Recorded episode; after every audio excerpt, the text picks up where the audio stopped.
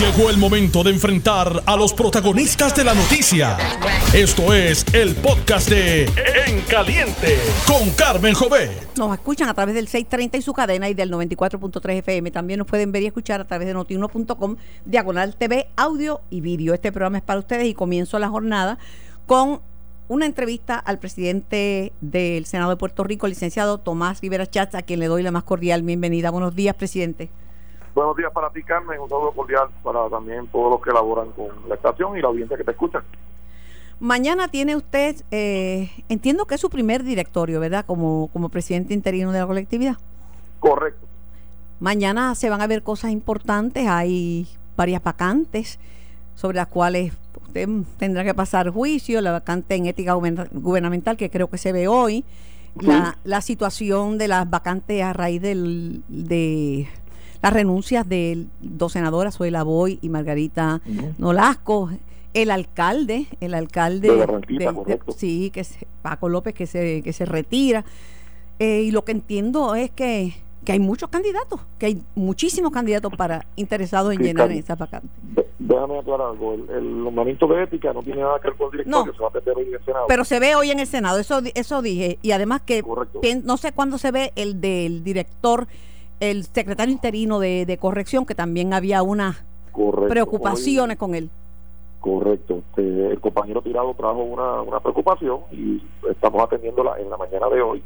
El presidente de la Comisión de Seguridad, Andy Newman, citó vista pública para que eh, la persona designada como secretario interino explique y aclare las dudas que surgieron con una sentencia que habla sobre la invalidación de una eh, subasta y además de del licenciado Rivera Buenatay, se, se citaron creo que dos personas o tres más, y que se está dando la oportunidad para que se aclare. El senador Tirado no es miembro de la Comisión de Seguridad, pero yo autoricé a que él participara para que él pudiera hacer todas las preguntas que quisiera y aclarar eh, por completo cualquier este, duda que pueda existir y que los senadores y senadoras voten con la conciencia ilustrada a favor o en contra. Para mí, para mí, en mi opinión, por los que no están de acuerdo, habla bien del Senado esa participación de, de Cirilo. Eh, y no es porque sea miembro de la minoría, eso es importante, sino porque si tiene algo que aportar, ¿por qué no escucharlo? Y que la persona emita sus opiniones.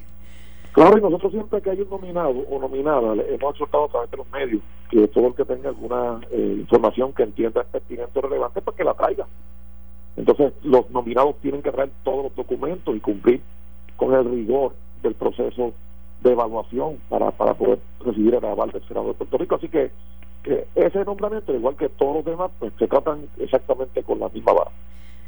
Había escuchado, usted me corrige, que eh, había un buen clima eh, con respecto al sucesor de, un buen clima en términos de, de respaldo senatorial a la confirmación de el, sucesor de la de la licenciada Zulma Rosario en la oficina de ética gubernamental. no hay duda, no hay duda. yo creo que es un nombramiento excelente. Es una persona que viene desde abajo, es una viene de una familia humilde con una formación académica y profesional eh, admirable.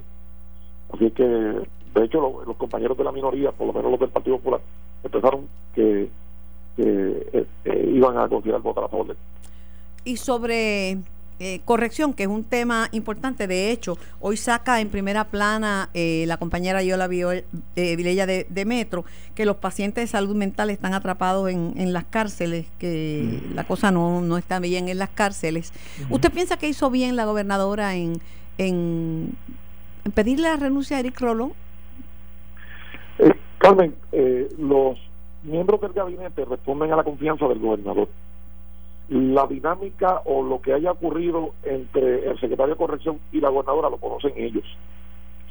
Eh, habiendo dicho eso, no es menos cierto que nuestros senadores en han estado denunciando ciertas circunstancias que, no eran las mejores en, en, lo que es las instituciones penales de Puerto Rico.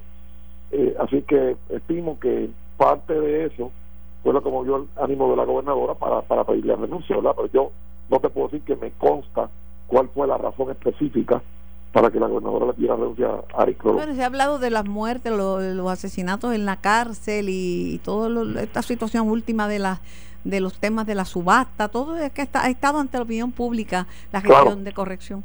Así que habría que preguntarle directamente a la gobernadora por qué le pidió la renuncia. Sobre el secretario interino, ya yo sé cuál es la preocupación de, de hecho, de, de Cirilo, que dijo que intervino, llamó a la Junta de Subastas. Eh, ¿Cuál es su sentir sobre, cuál es el ambiente más bien sobre el, subsecretario para ocupar la vacante que deja Eric Rolón? Bueno, eh, nuestro sentir es que tiene que dar todas las explicaciones y aclaraciones que correspondan. Ese es nuestro sentir.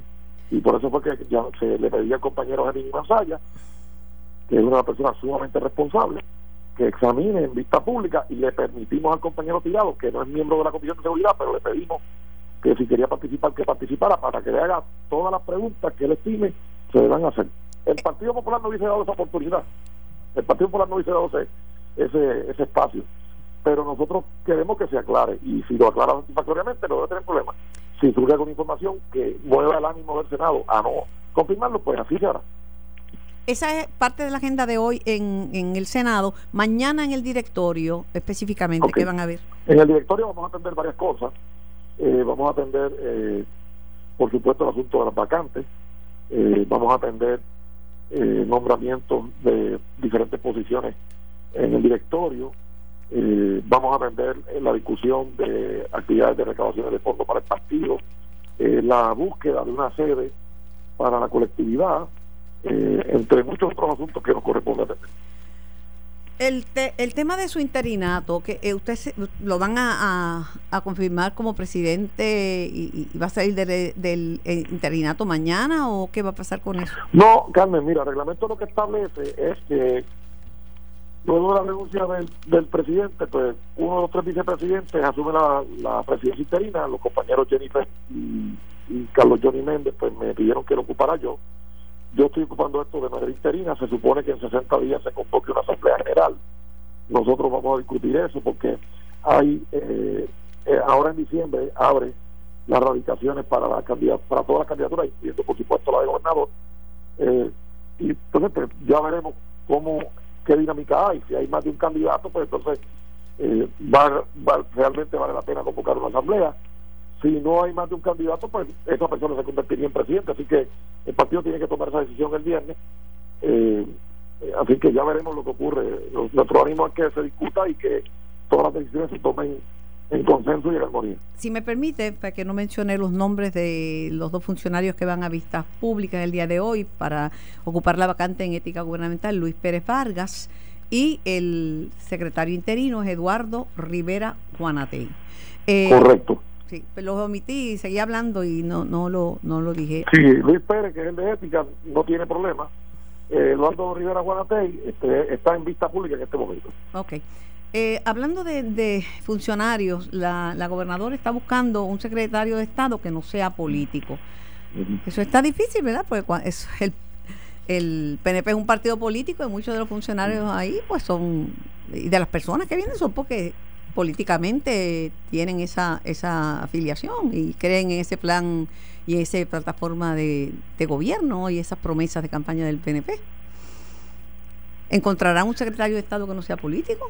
Bueno, Carmen, ella, ella buscó un secretario de la gobernación político. Comenzó con el alcalde de San Sebastián y luego es. Oficiales electos por La Palma.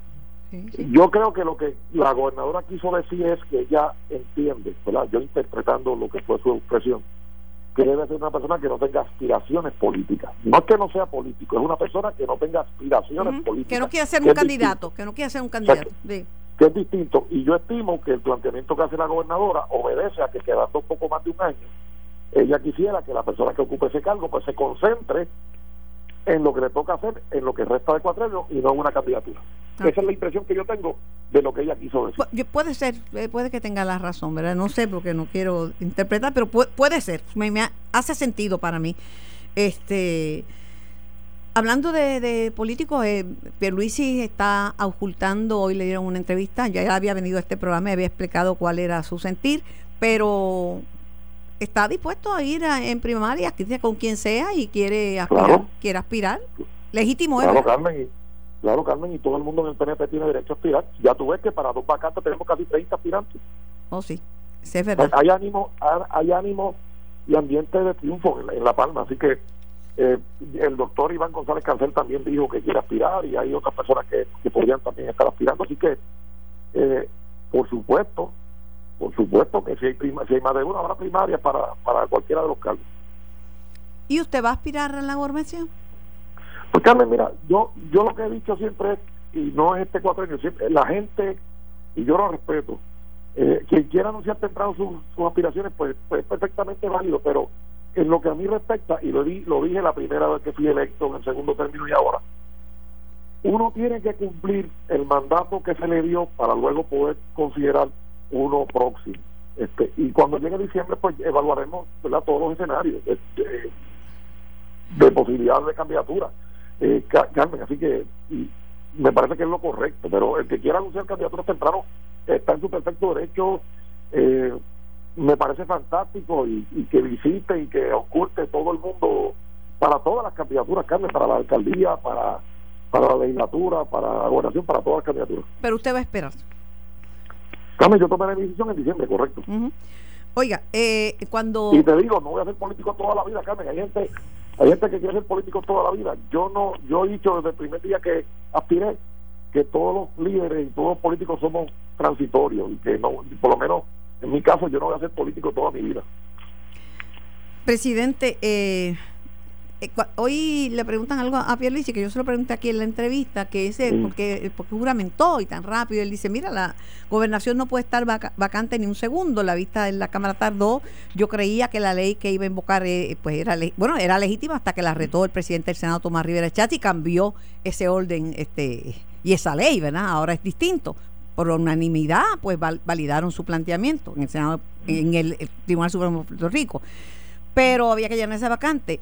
Ustedes cuando hicieron la rueda de prensa dijeron también que solicitaron, buscaron a Jennifer González porque necesitaban llenar esa vacante, no, pod no podía quedarse el cargo sin ocupar eh, y, y, que la de consenso era, era Jennifer. Muchos e especulan que posiblemente que es que ustedes están tratando de impulsar a, a Jennifer en efecto como una candidata de consenso, consenso de cara a las próximas elecciones. Pues Carmen, mira, lo, que ocurrió fue eh, sencillo. La, la, hoy gobernadora había dicho en dos ocasiones que no quería ser gobernadora. Entonces el PNP, que es el partido del gobierno, tenía que moverse, ¿verdad?, para atender ese asunto. Cuando la gobernadora dijo que estaba disponible, bueno, pues se acabó el evento y la comunicación con Wanda Vázquez es excelente.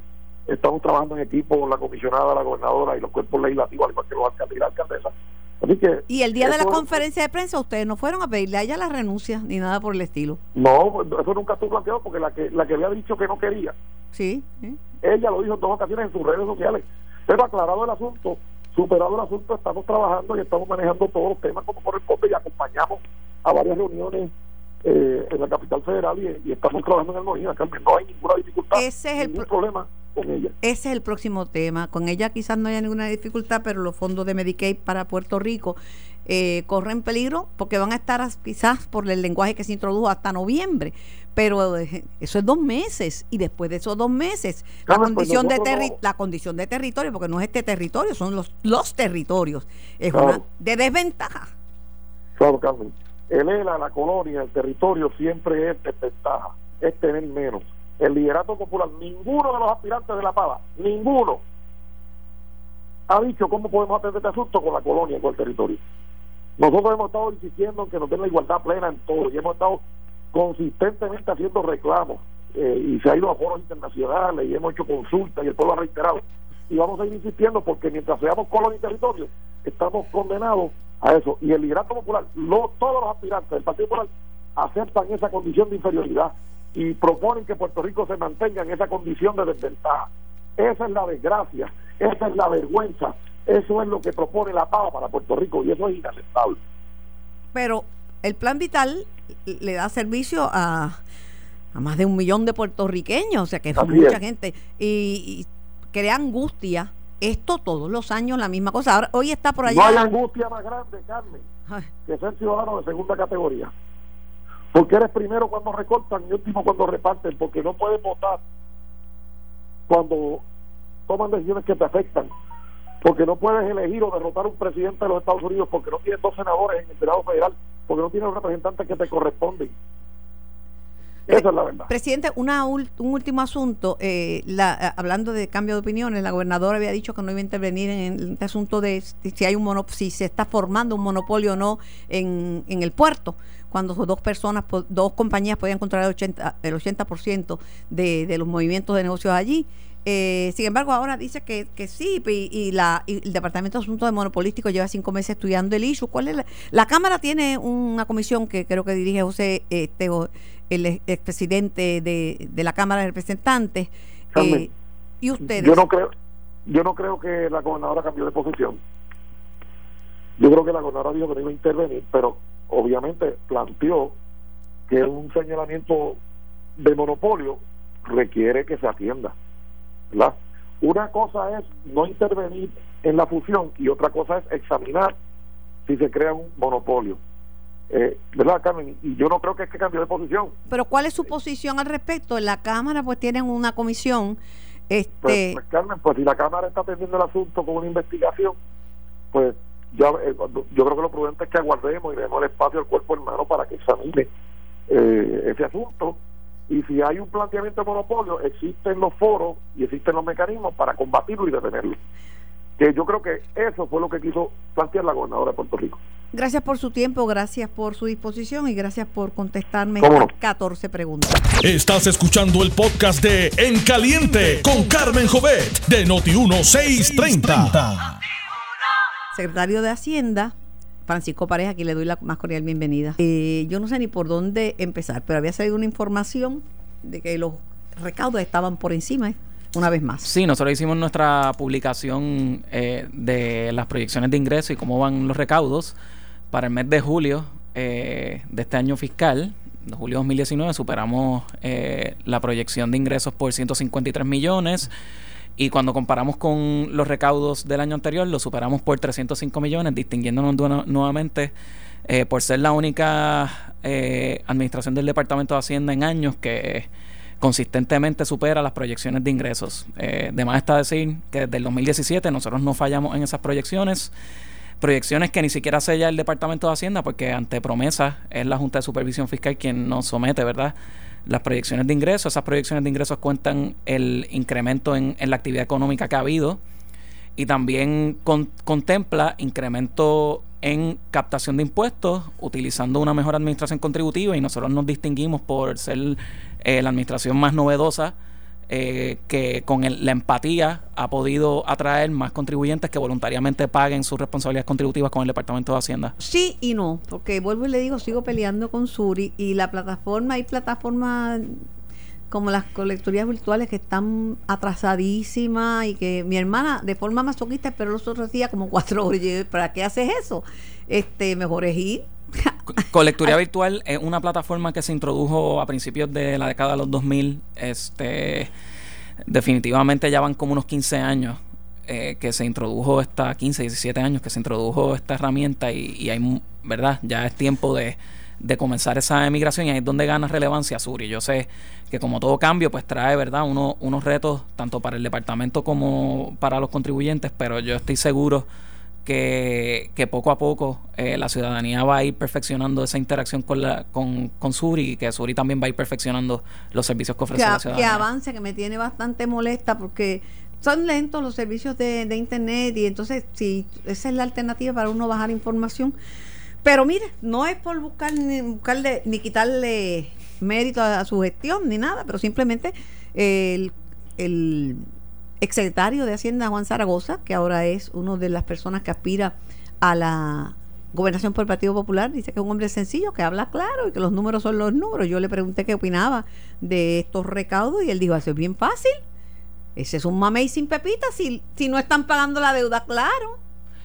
Yo no sé eh, dónde está la correlación entre el desembolso y el recaudo. Eh, tratar de no, no escuchar las manifestaciones del secretario Zaragoza a personas que yo admiro muchísimo y le tengo mucha deferencia como eh, verdad todos los secretarios de Hacienda reconociendo y ya sabiendo de primera mano eh, lo complicado que es llevar esa, esa gestión. Así que eh, no escuche sus manifestaciones pero si son en esa línea una cosa es el recaudo y otra cosa es el desembolso. Nosotros nos distinguimos eh, por ser la mejor administración contributiva que ha tenido el Departamento de Hacienda y yo reconozco la labor de los eh, de nuestros predecesores. Eh, la distingo muchísimo y, y esperamos que cuando eh, salgamos verdad del Departamento de Hacienda, nuestros sucesores también reconozcan las aportaciones que ha hecho nuestra administración a la agencia. Nosotros hemos estado en un proceso de digitalización, en un proceso de apertura con los contribuyentes, utilizando la empatía como ese, esa piedra angular de, gestión contributiva, que las personas vayan voluntariamente al Departamento de Hacienda a, cumplir con sus responsabilidades contributivas y ofrecerle varias opciones para que puedan eh, cumplir con sus responsabilidades. Eh, nosotros no tratamos el catarro con quimioterapia. Eh, cuando se hacen intervenciones físicas a personas que lo que necesitaban era alternativas para poder cumplir con sus responsabilidades contributivas, pues ese tipo de política te deja 89 mil dólares en la subasta de los bienes vendidos y nuestros planes de pago dejan más de 30 millones de dólares anuales. Así que eso te, distingue, ¿verdad? Cómo es que nosotros podemos hemos podido producir esos, esos resultados. Hablando, hablando de eso, yo quería, me gusta decir, como le digo una cosa, le digo la otra. Fui, eh, me atendieron muy bien en Hacienda, fui con un reclamo que yo pago adelantado, que me tienen que reconocer mis estimadas, porque yo no le debo ni un chavo prieto Hacienda, porque para poderle caer encima a usted tengo que estar bien clara con mis finanzas, porque eso me da más estatura moral, estar yo al, día con mis cuentas.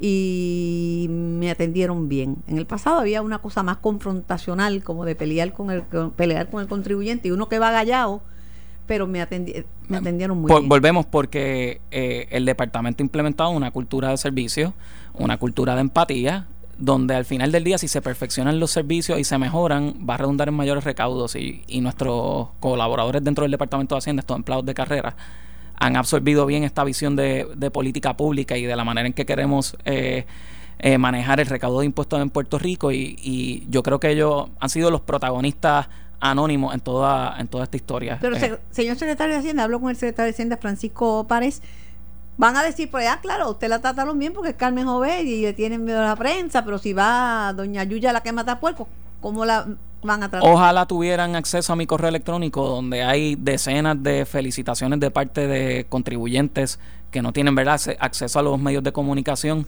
donde salen muy satisfechos con el trato que, han tenido en los últimos años con el Departamento de Hacienda. Antes del Departamento de Hacienda, si un contribuyente cae en morosidad de, de IBU, por ejemplo, eh, básicamente se le criminalizaba y no se le permitía entrar en un plan de pago y se le obligaba a pagar. Y concluía, ¿verdad?, con, con, el cierre de esos negocios a través, ¿verdad?, de los embargos de los bienes. Eso es tratar el catarro con, con quimioterapia. Va a acabar con el catarro. De paso, mata al paciente. Y nosotros no estamos para matar pacientes ni matar el comercio. Nosotros no fusilamos el comercio. Nosotros no liquidamos el comercio en Puerto Rico, nosotros liquidamos deuda contributiva. Y yo creo que esa visión eh, dentro del departamento ha sido muy bien implementada. Era un cambio radical a las estrategias que se habían implementado en el pasado. Y en el pasado hubo años que acababan 600 millones atrás en las proyecciones de ingresos. Y este departamento de Hacienda, el, el reciente año fiscal que culminó, acabamos mil millones por encima. Así que los cambios en estilo pues presentan también cambios en resultados y nosotros estamos muy satisfechos con el desempeño de, de la captación de impuestos en Puerto Rico. Se está hablando, y lo ha dicho la, la gobernadora, que va a pagar el bono y que tiene un compromiso con las pensiones.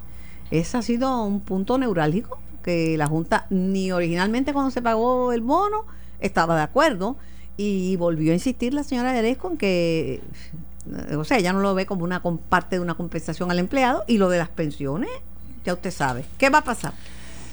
Bueno, es trabajo del el director de AFAF, eh, el representante eh, en la Junta de la Gobernadora, el señor Eli Díaz, la directora OGP Iris Santo y el mío, eh, poder viabilizar la política pública de, de la gobernadora. Ya estableció cuáles son sus prioridades.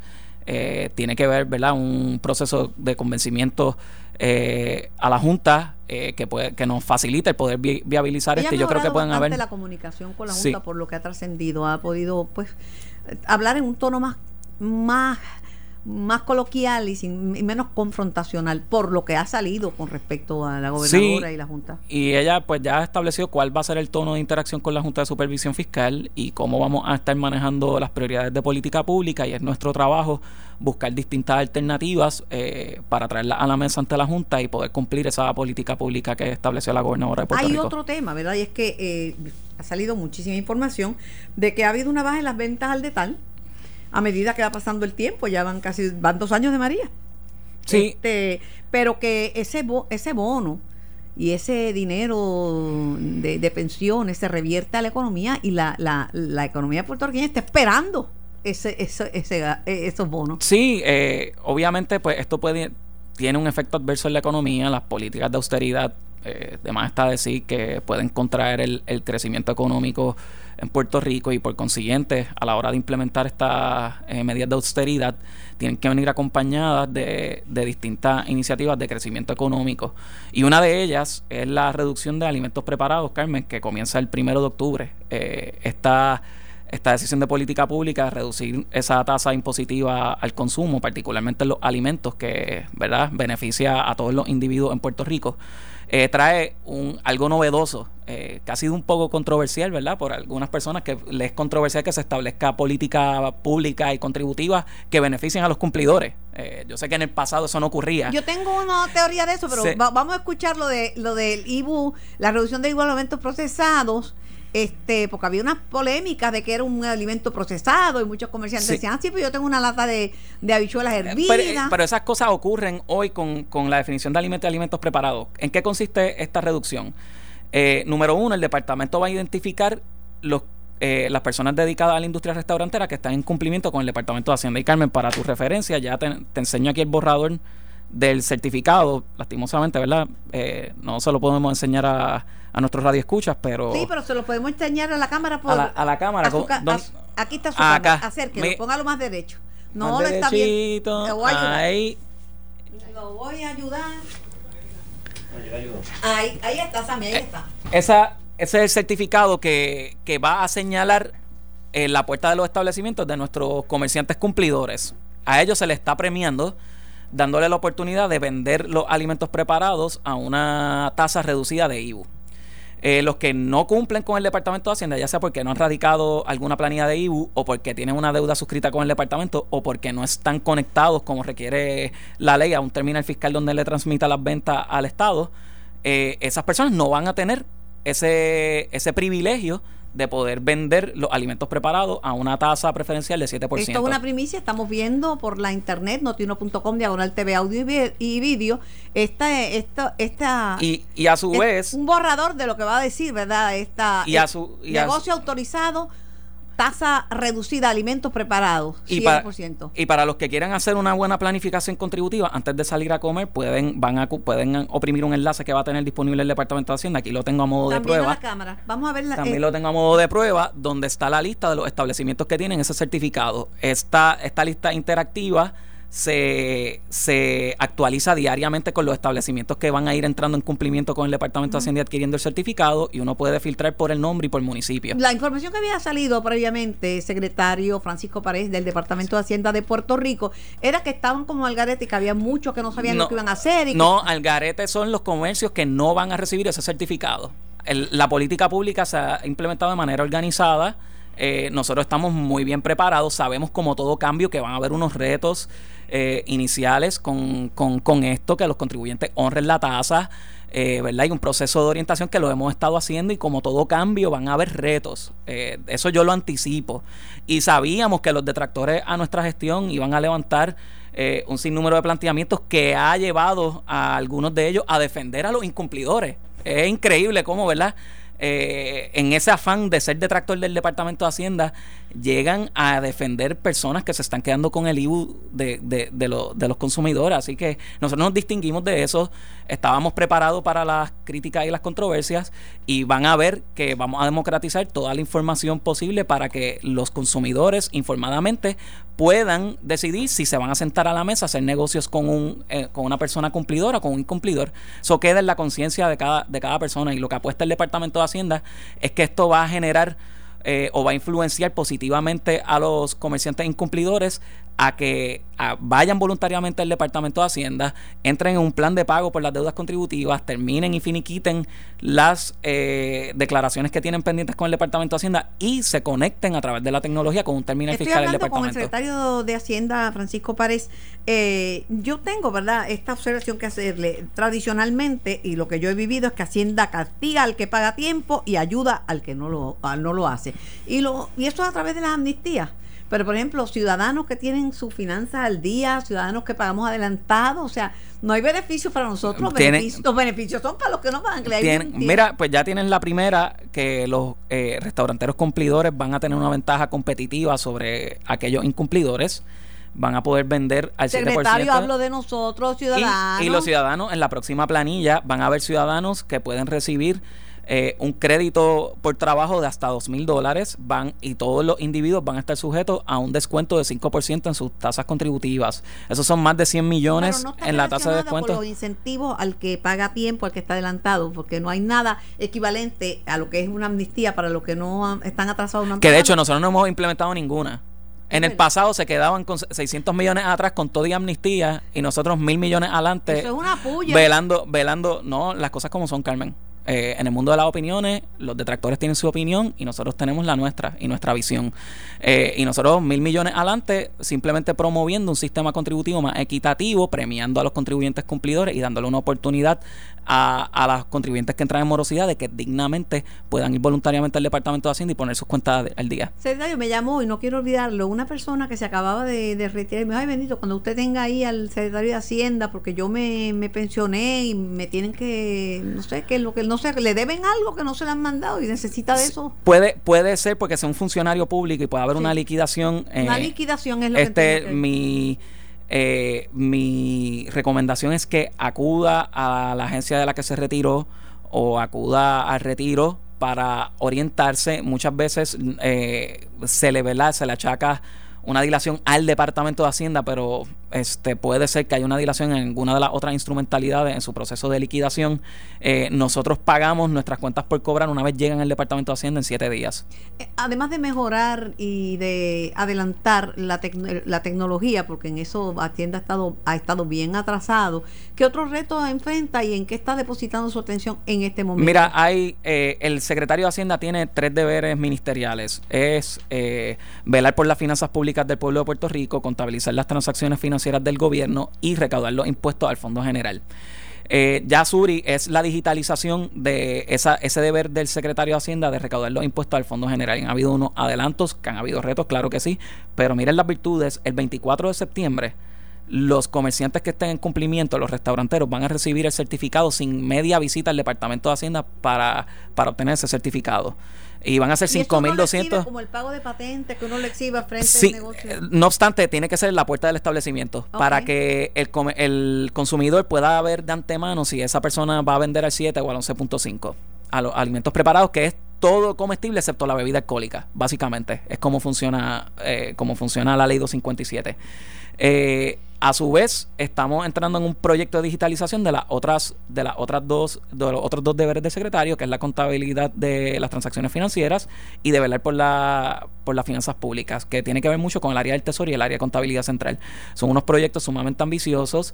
Eh, yo sé cuando culminemos estos proyectos se distinguirá a esa época del Departamento de Hacienda que tomaron las decisiones correctas, que invirtieron en el futuro del pueblo de Puerto Rico a través del perfeccionamiento de las operaciones del departamento, digitalizando y utilizando la mejor tecnología que se tiene disponible para poder alcanzar nuestras metas. Gracias al secretario de Hacienda de Puerto Rico, Francisco Párez, contador público autorizado, por contestar nuestras preguntas y ponernos al día en torno a lo que está pasando en Hacienda. Y le recuerdo a la gente que los contribuyentes tenemos derechos. Y hay una carta de derechos del contribuyente que es importante también que uno conozca para que, porque los derechos son para reclamarlos. Correcto. Y mi deber es honrar esto y vuelvo y enfatizo, hay un procedimiento registrado. El primer procedimiento que se registra para ordenadamente honrarle los derechos a los contribuyentes que entienden que deben acudir a la oficina del procurador para que se les honren esos derechos. Y nuestro Departamento de Hacienda, distinguiéndose nuevamente en el perfeccionamiento de servicios, ha registrado un procedimiento de nuestra, en la agencia para otorgarle de manera organizada más facultades y poderes a nuestra procuradora del contribuyente de manera tal que sirva como enlace entre contribuyentes que entiendan que sus derechos no han sido eh, debidamente honrados por el departamento y que se le pueda ¿verdad? hacer justicia a esas personas. Gracias al secretario de Hacienda de Puerto Rico, Francisco Párez, por la visita y por contestar todas estas cosas que son de gran actualidad y son de interés público. Estás escuchando el podcast de En Caliente con Carmen Jovet de Noti1630. Hablando con el alcalde de Villalba eh, Javier Hernández. Vamos a estar hablando de lo que está pasando en términos de la energía renovable. El hombre es un duro en ese tema y siempre es un placer recibirlo en nuestro programa. Buenos días, alcalde. Buenos días para ti, bendiciones, siempre es un gusto. El mío.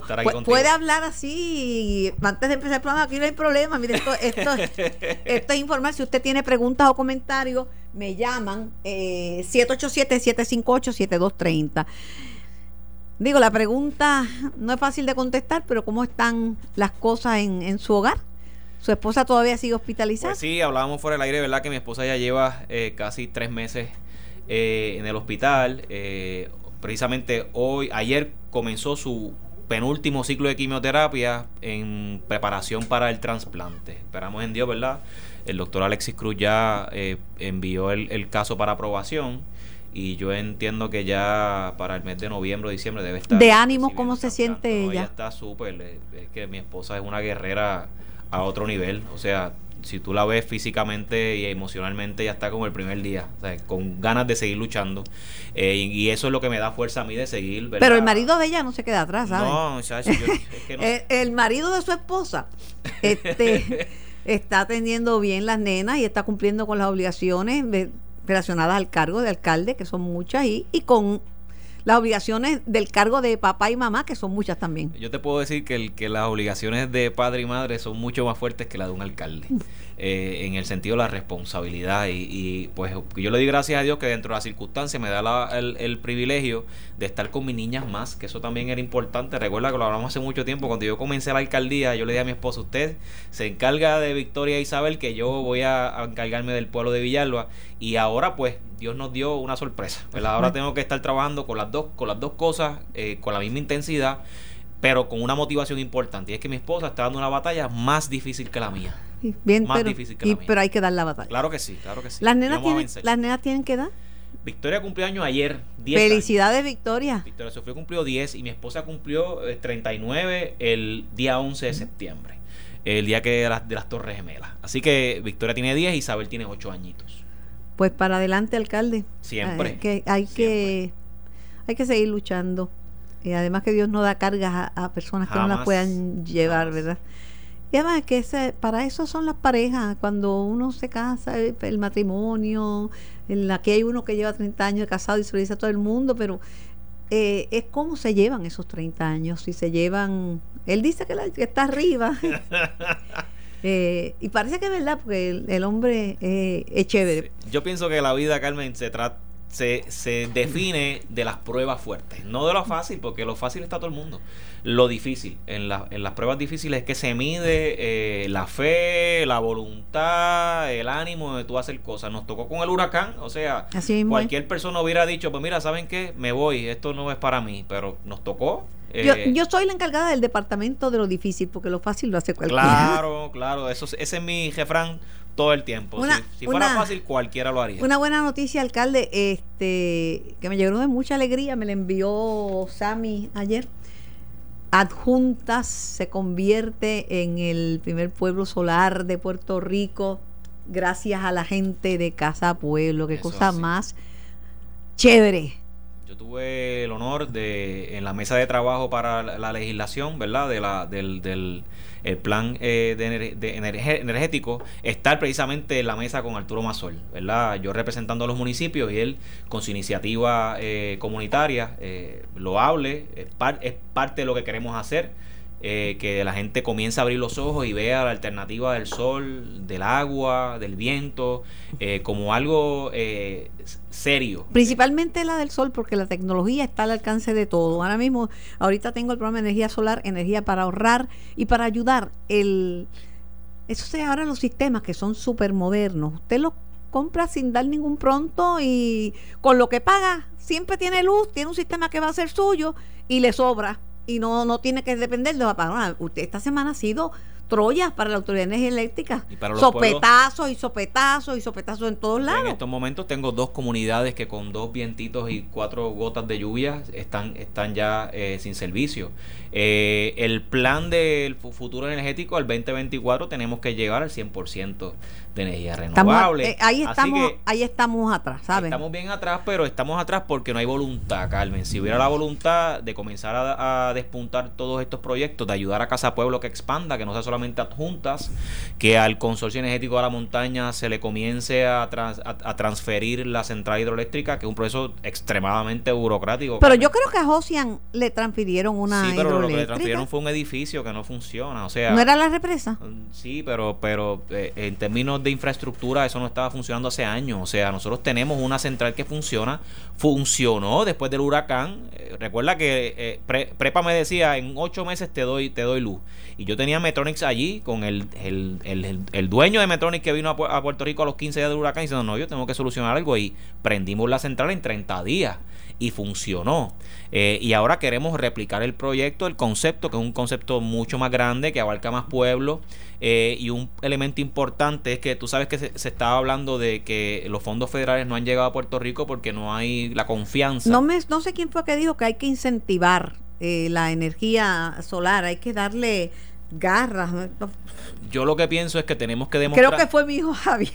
yo sé que creo que fue mi hijo Javier en una eh, me mandó una nota de un, de un, simposio sobre energía energía solar y estaba hablando de que tiene que haber incentivos. Carmen, en Puerto Rico hay ideas de sobra hay recursos de sobra. Hay compañías y, compañías puertorriqueñas de sobra que están interesadas. Lo que hace falta es voluntad, que comience a despuntar, porque mucho se está hablando, mucho se está legislando, pero poco es lo que se está haciendo eh, para poder llegar a donde queremos llegar. Escuché al director ejecutivo de, la autoridad decir que le va a tomar 10 años en renovar el sistema energético del país. Bueno, pues tenemos que comenzar a trabajar desde ahora. En ese simposio, mi, mi hijo, eh, eh Javier, que es una de las personas que más conocimiento tiene. Con él también estuve en la mesa de trabajo y me parece que es una de las personas que más conocimiento tiene. Modestia aparte que sea mi hijo, pero, pero, la verdad que es un experto es un experto en esto.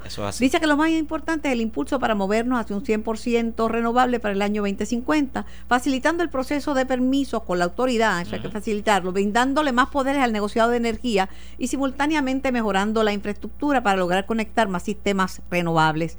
La ley 17 cubre numerosos aspectos. Lo importante ahora es dejar que el negociado de energía haga su trabajo y ponga la misma en vigor. El proceso va a tomar un tiempo, pero él piensa que en el futuro tendremos uno de los mejores mercados en Latinoamérica. Así es. Resta tener mayor acceso a las fuentes de financiamiento para proyectos de energía, ya sea con bancos locales, cooperativas o contratos de venta directa de energía.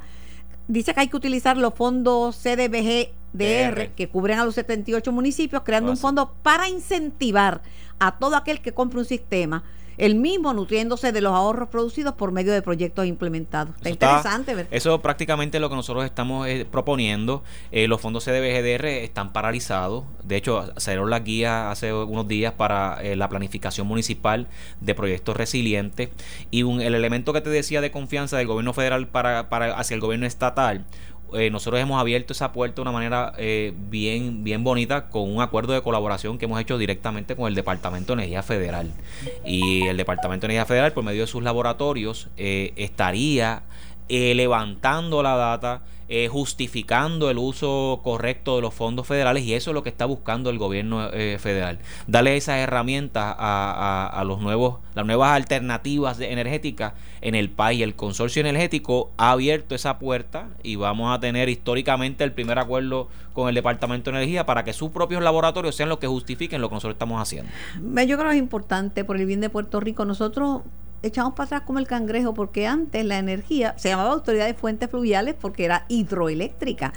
Eh, Villalba comenzó en el 1929 con la central Toro Negro. Imagínate, entonces... Y era central, así como estaba, nosotros la pusimos en funciones y, dio energía por casi 40 y, antes, 50 y pico Antes reciclábamos más, uno ponía la botella de leche y se la llenaban y pues era distinto, pero tenemos que retomar ese sistema esta niña Greta que está nominada para el premio de la Paz, el Premio Nobel de la Paz, por crear conciencia. Dice, no, los, yo no quiero que los adultos este, se ocupen, que entran en pánico de que no tenemos tiempo, que vamos a dejar un planeta completamente destruido. Vivimos en una isla 100 por 35, un país tropical, eh, Carmen. Eh, nuestros recursos, el sol y el agua, eh, sobreabundan, así que tenemos que explotarlos al máximo en, en términos positivos y de alguna forma tenemos que comenzar a que el gobierno tenga la voluntad de adelantar o acelerar los proyectos energéticos loables eh, que existen. Eh, el Consorcio Energético de la Montaña es un proyecto municipal que viene a, ayudar al pueblo a resolver su, su, problema y que funciona como un proceso de cooperativa energética. O sea, lo que nosotros recibimos lo, se, va, se invierte directamente en nuestra gente. Sobre lo que dice Javier de los bancos, los bancos están, Oriental Bank está, este, estaba financiando al 100 el, los proyectos solares para, para Winmar Home, que es una de las compañías pero, que Pero, pero y, Rural Development también. También, pero, también. Pero es que los fondos CDBGDR son 2 mil millones de dólares para energía. O sea, Por eso una de las cosas que yo había hablado con el director ejecutivo es que de esos 2 mil millones tú puedes separar un fondo verde. Si aquí existía un, un, un, fondo verde para que la gente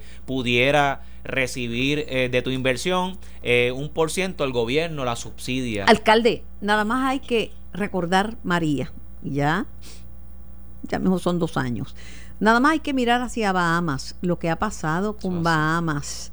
Y todo se reduce la energía. Hoy sale la gobernadora y dice que todavía es difícil este, contabilizar los muertos. Y los muertos no se los llevó como, como en Bahamas, ahogados o los vientos. Los muertos aquí por la falta de energía eléctrica. Esa es la razón. La razón principal, y nosotros la vivimos como alcaldes, fue la ausencia de energía la que produjo gran parte de las muertes. Eh, y, así, y esta de, tiene que ser Carmen, la preocupación principal del gobierno. O sea, nosotros tenemos, si se habla de resiliencia, olvídate de los edificios, porque edificios para qué?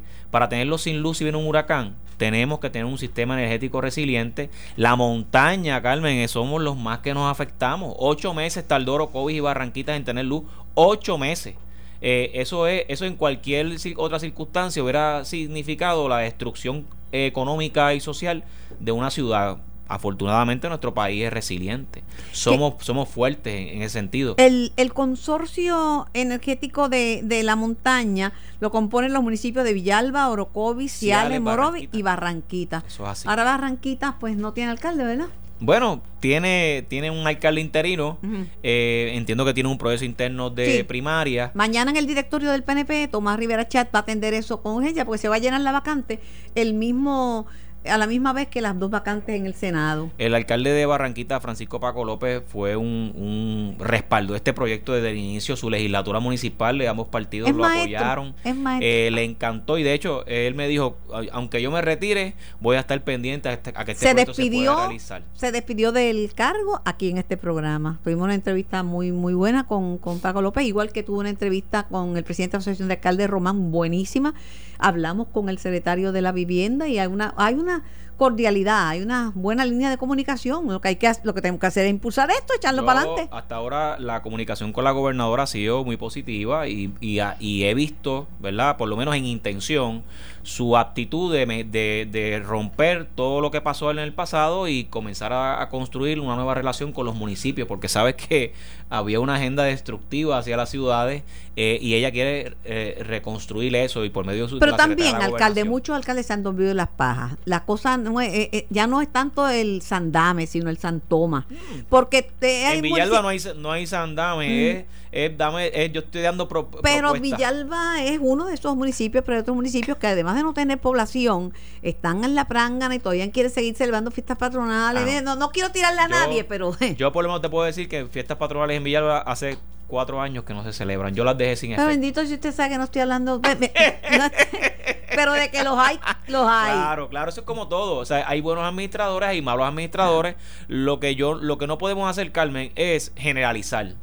Pero lo que sí tenemos que hacer es buscar los consorcios, porque individualmente los municipios no pueden te seguir teniendo las duplicidades de Estamos duplicidad, de asambleas municipales, duplicidad de recogido de basura, duplicidad. Oiga, a, copien de lo que te estoy diciendo es que se copien de consorcios como esto. La montaña sufrió muchísimo porque no es lo mismo poner un poste en Santurce que ponerlo en la montaña, que necesitan el super puma.